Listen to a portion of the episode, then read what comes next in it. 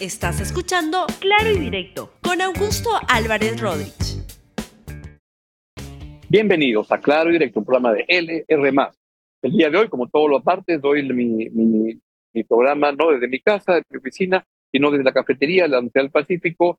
Y es un buen espacio para tratar el tema que vamos a tratar el día de hoy, porque lo que se siente es que el poder político, con la, participación del Congreso de la República en un papel protagónico, está destruyendo las posibilidades de tener una mejor educación en el Perú.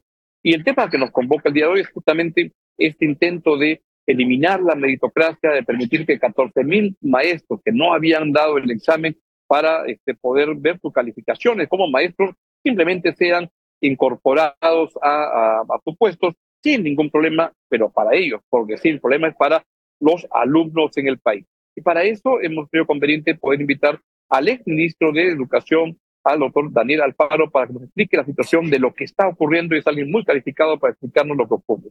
Doctor Alfaro, buenos días, encantado de tenerlo en el programa, le agradezco mucho su presencia. Muy buenos días, Augusto, muchas gracias por esta invitación. Explíquenos, por favor, qué es lo que está pasando para que lo pueda entender alguien que, que no ha estado siguiendo mucho las noticias y, que debe estar alerta de lo grave que está ocurriendo, en el, la gravedad lo que ocurre en el Perú en este momento en materia de educación. Sí, por supuesto, Augusto. Eh, este es un problema muy complejo, ya tiene casi 40 años en nuestro país, pero en honor al nombre de tu programa, claro y directo, trataré de hacer un resumen muy concreto. Eh, esto comienza en 1984, cuando a un grupo de docentes se les permite enseñar en aulas públicas sin tener el título de docente. En ese momento se necesitaba contar con más maestros para asegurar el derecho educativo de nuestras niñas y niños.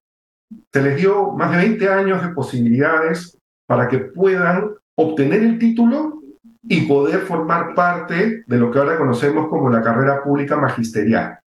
El último, digamos, aviso se dio con la aprobación de la ley de reforma magisterial en el 2012, que incluso les da dos años más hasta el 2014 para lograrlo. Al cierre, ¿no? teníamos esta cifra de 14.800 eh, docentes que no habían cumplido con entregar el título y formalizar su situación. Entonces, desde ese momento ha habido diferentes intentos por tratar de incorporarse automáticamente sin dar el examen de evaluación que todo docente da para demostrar sus competencias y poder, tener con el, poder contar con el mejor profesor en aula posible.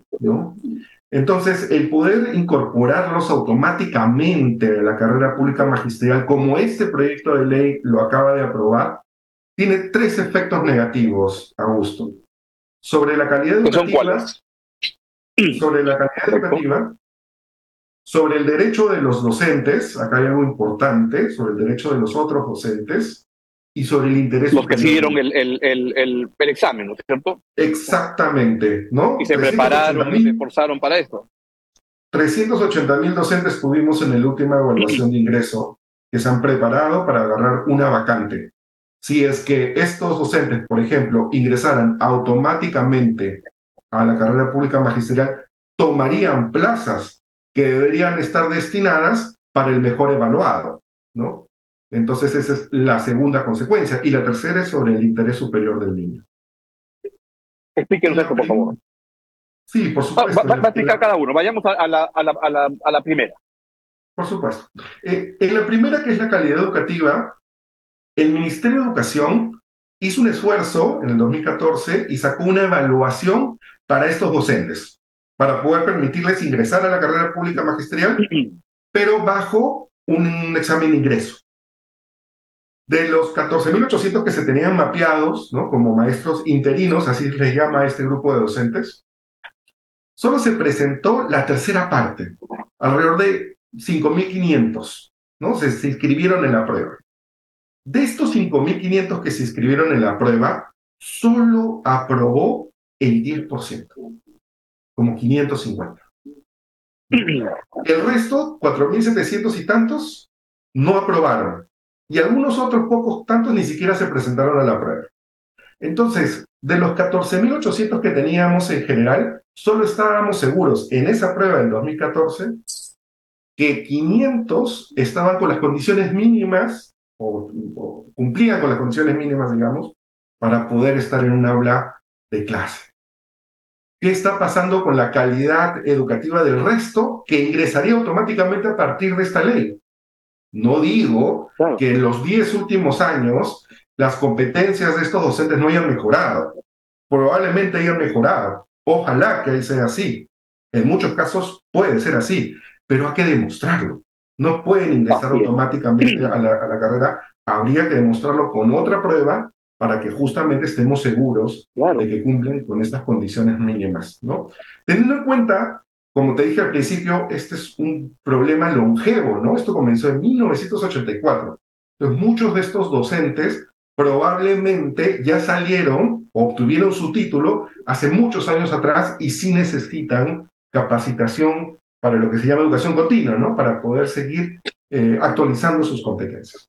Entonces, Augusto, el primer problema, la primera gran duda que tenemos sobre esta medida es cómo va a afectar a la calidad educativa y por la medida que tenemos del 2014, al parecer podría ser negativamente. Segundo tema, que ya te lo adelanté, es el tema de cómo afecta el derecho de los docentes que sí se preparan Correcto. años Así para dar su examen y para obtener una de las plazas que son, digamos, las que más les conviene, digamos, las que están cerca a su lugar de residencia o en algún colegio que los motive a enseñar, ¿no? Y de repente van a entrar pues 14.000 docentes que van a ocupar una serie de plazas quitándoles la oportunidad a estos docentes y por lo tanto el incentivo, que es el corazón de la ley de reforma magisterial. El corazón es la meritocracia, pero ¿qué es lo que es la meritocracia al final? Es el incentivo para que el docente, si se prepara bien, pueda obtener mejores condiciones laborales, mayor reconocimiento social para que pueda tener una mejor enseñanza y por lo tanto los estudiantes tengan mejores aprendizajes, ¿no? Entonces, si tú retiras ese incentivo, matas la ley de reforma magisterial. Por eso, este último proyecto de ley, así como uno anterior que se aprobó, que pedía la, el ingreso automático de aquellos docentes que tenían más de tres años de contratados, ¿no? estos dos son un atentado contra la reforma magisterial. Es parte de una contrarreforma contra, digamos, la meritocracia en la docencia pública de nuestro país. Y ese es el segundo efecto, contra el derecho de los docentes. ¿no? ¿Y el tercero? Y un tercero, que es el más doloroso, en verdad, Augusto. El tercero es el interés superior del niño. No puede ser que nuestra representación nacional, aquellos que deberían velar por todos los intereses del país y sobre todo por los más vulnerables, es decir, nuestra niñez, nuestra adolescencia, los pongan al último de la cola. Ya hemos tenido una experiencia pésima durante la pandemia en, lo cual, en la cual como sociedad no fuimos lo suficientemente maduros para abrir las escuelas. Primero, abrimos restaurantes, centros comerciales, discotecas, abrimos todo espacio público y al último, el estadio. las escuelas. Todo se abrió. Así es. Todo.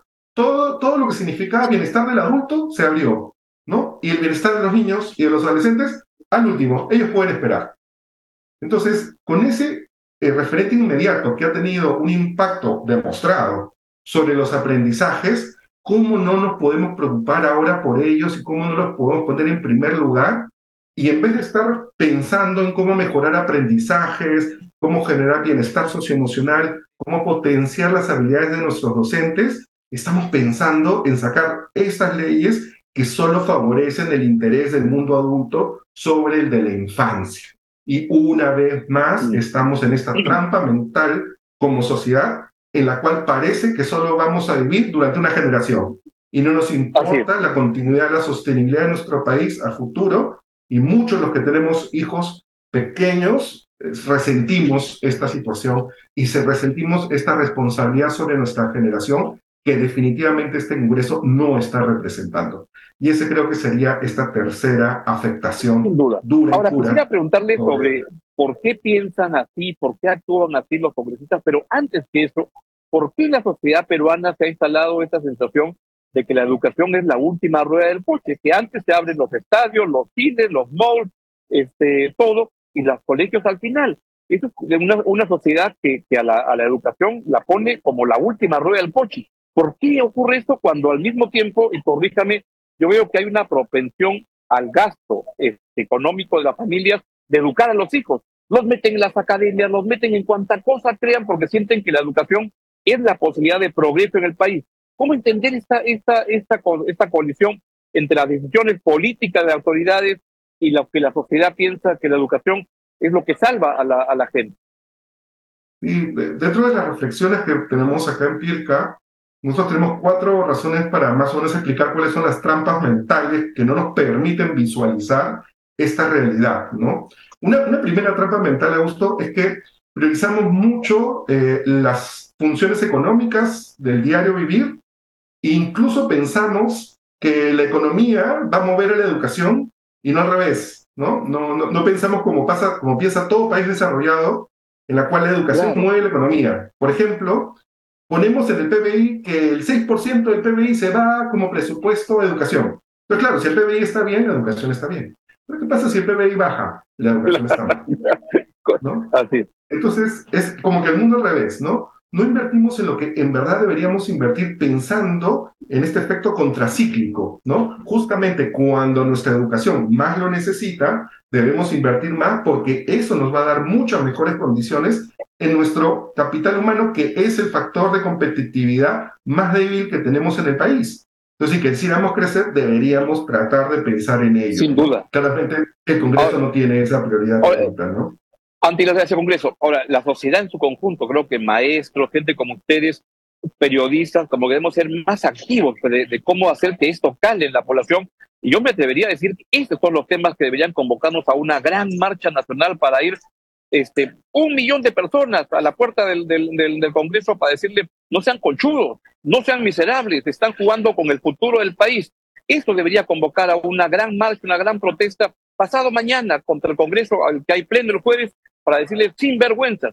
Le traslado la pregunta, entonces, uno, la iniciativa esta, pero la otra es, ¿por qué el Congreso hace esto? ¿Qué es lo que los motiva a, a, ese tipo de, de iniciativas? Y ahí lo pondría en el contexto de esto de la reposición de maestros o tirarse abajo la, la, la, la Sí, eh, claramente hay un populismo que está tomando, digamos, el espíritu legislador de nuestro Congreso y hay un desequilibrio de poderes que no está permitiendo que puedan negociar, dialogar constructivamente para que todas las posiciones se sientan representadas y puedan generarse proyectos que viabilicen nuestra sociedad.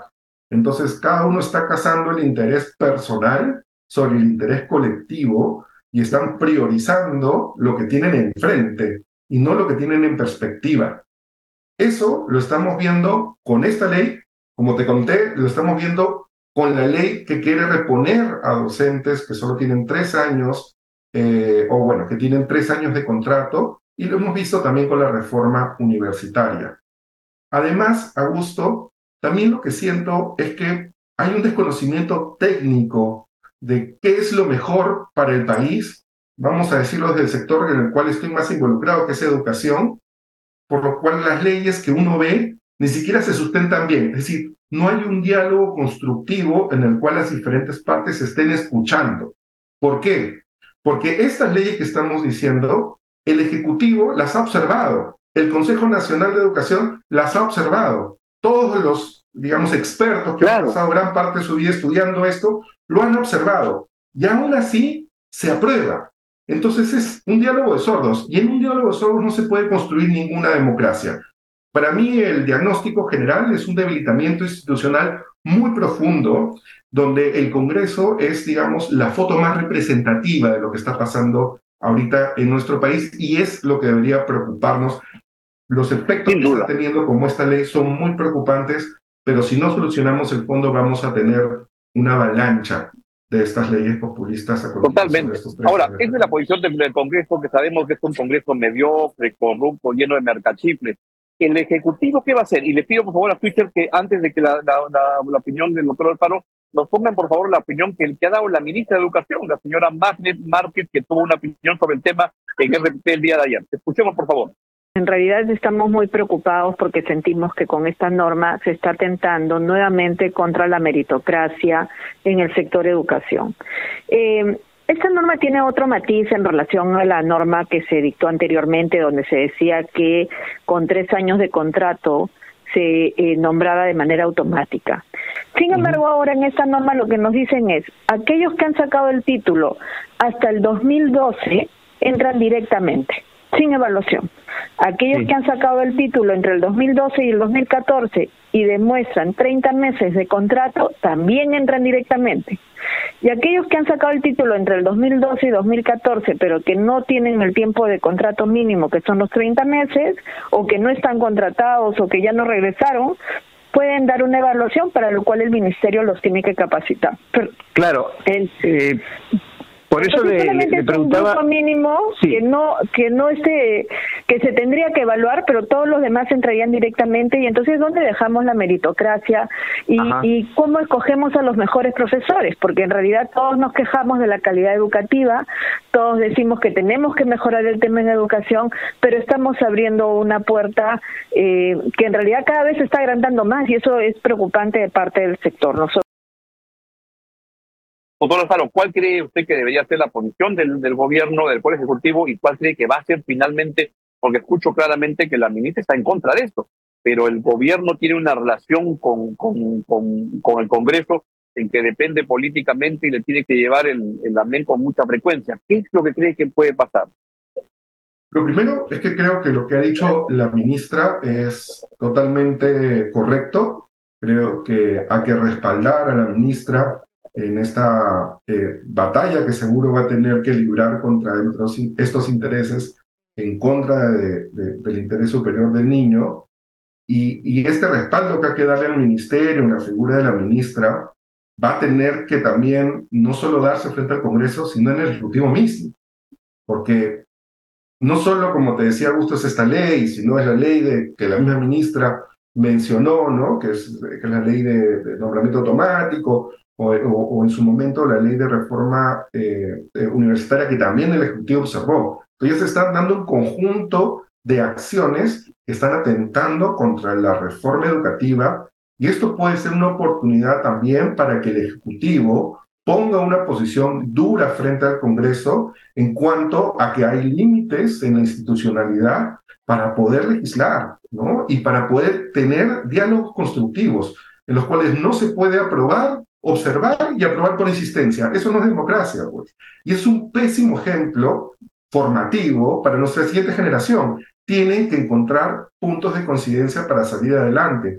Y eso pasa por también tener una mayor, un mayor poder de negociación. Creo que esta es una oportunidad del Ejecutivo para marcar esa diferencia y bueno, eh, creo que todos estamos eh, muy alineados a lo que ha dicho ahora la ministra y deberíamos respaldar esa posición para que esta ley se pueda reconsiderar y eh, archivar.